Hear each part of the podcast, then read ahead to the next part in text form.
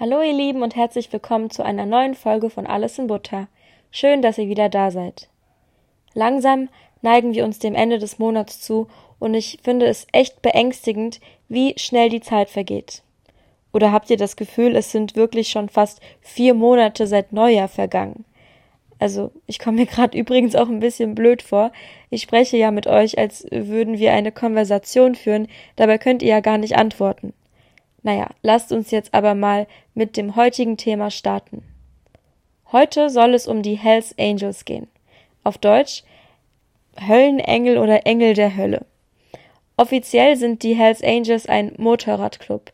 Die Mitglieder dieses Clubs fahren normalerweise immer eine Harley Davidson, also eine bestimmte Motorradmarke.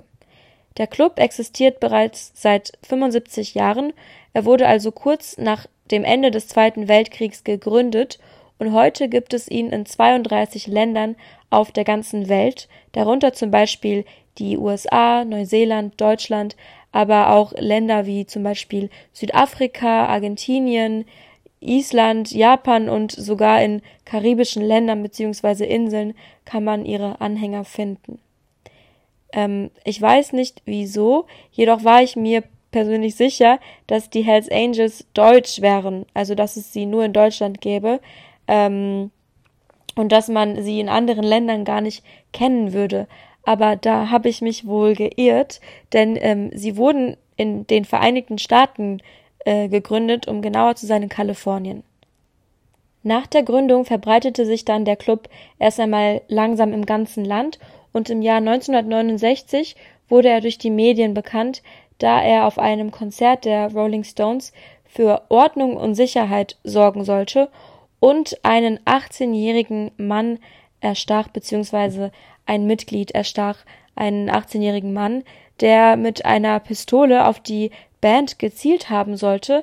Ähm, also kann man theoretisch sagen, dass die Hells Angels den Mitgliedern der Rolling Stones das Leben retteten.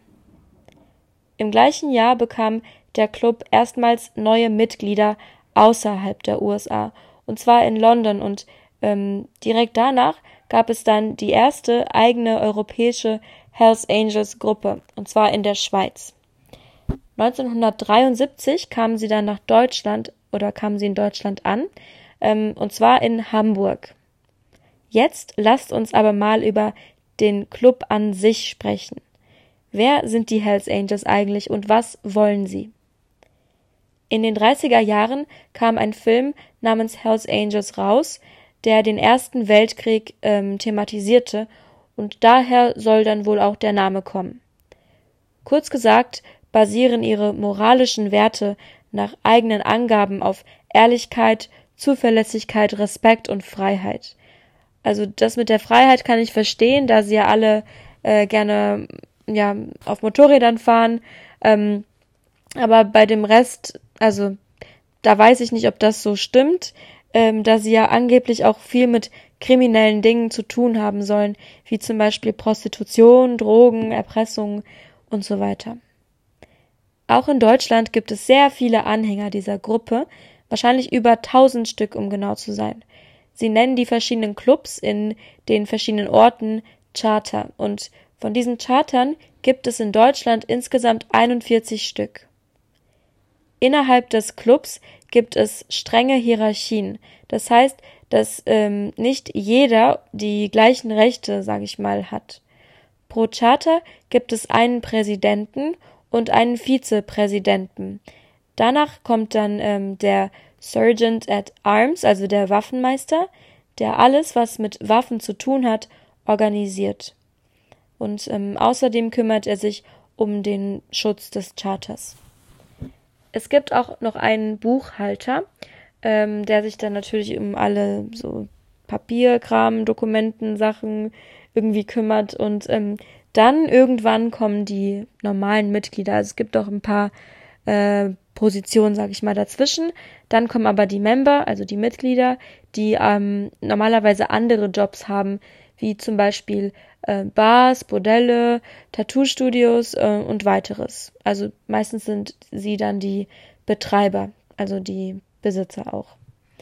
Danach kommen die Prospects. Das sind Menschen, ähm, oder Männer, die gerne Teil des Clubs sein würden, aber erstmal ein bis drei Jahre warten müssen, bis sie aufgenommen werden.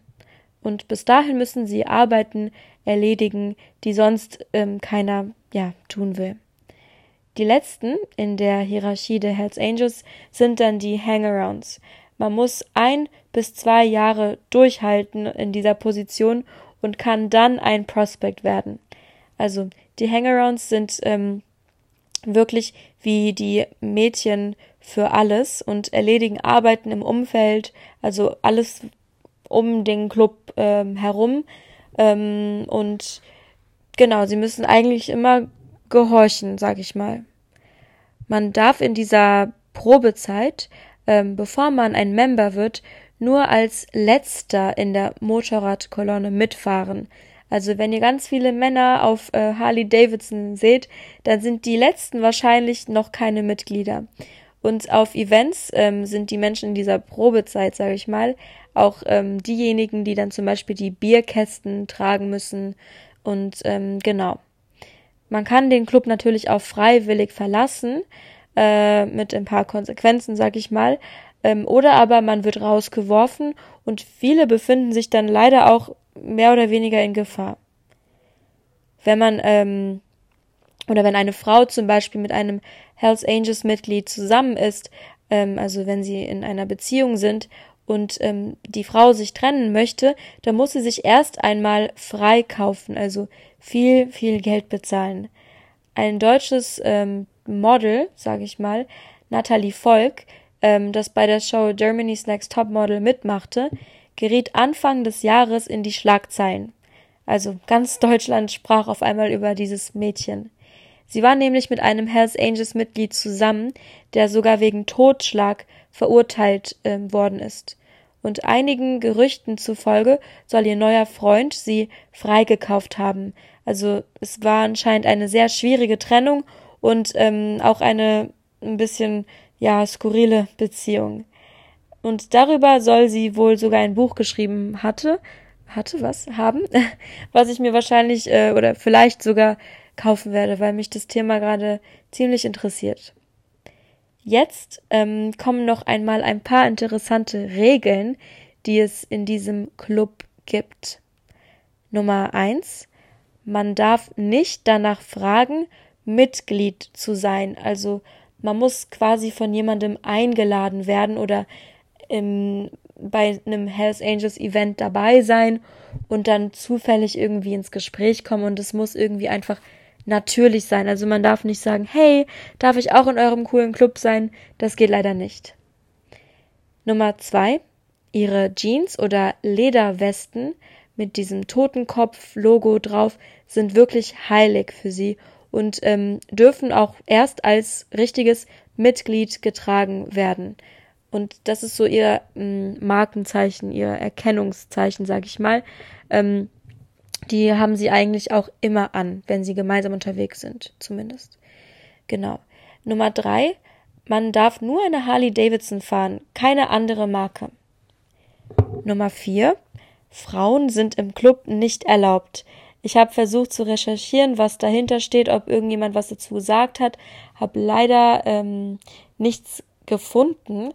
Ich kann mir auch nicht so wirklich eine Frau bei den Hells Angels vorstellen. Ähm, ich weiß nicht, ob das jetzt mit, also mit der heutigen Emanzipation oder, also die Zeiten ändern sich ja, aber ich kann mir beim besten Willen keine Frau bei ihnen vorstellen. Äh, aber dass es so wirklich eine Regel ist, ist, äh, ja, interessant. Nummer 5. Man ist das ganze Leben lang ein Mitglied, außer man baut Mist und wird rausgekickt. So, ähm, das, was jetzt kommt, hat nicht so viel mit den Hells Angels zu tun, aber ich werde euch mal ein paar Namen von Promis nennen, die auch in Motorradclubs sind. Tom Cruise hat zum Beispiel seinen eigenen Motorradclub, ähm, dessen Mitglied unter anderem auch David Beckham ist. Also die beiden sind wohl ähm, des Öfteren zusammen mit ihren Bikes unterwegs.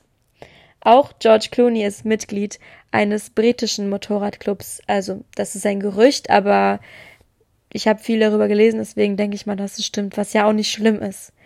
Ähm, genau, mehr habe ich nicht gefunden. Also, ihr Lieben, das war's dann auch schon wieder mit der heutigen Folge.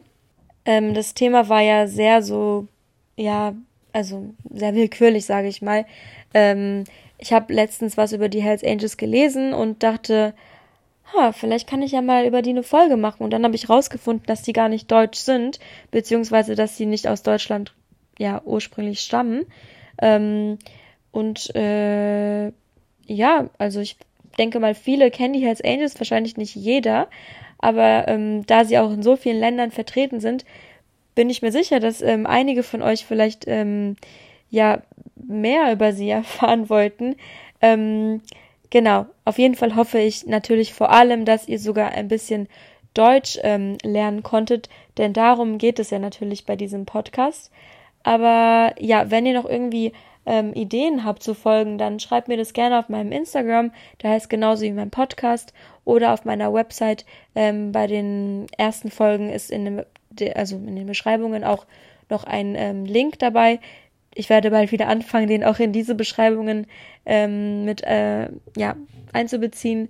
Aber genau, dann wünsche ich euch ähm, eine wunderschöne Woche und dann äh, sehen wir uns beim nächsten Mal. Macht's gut.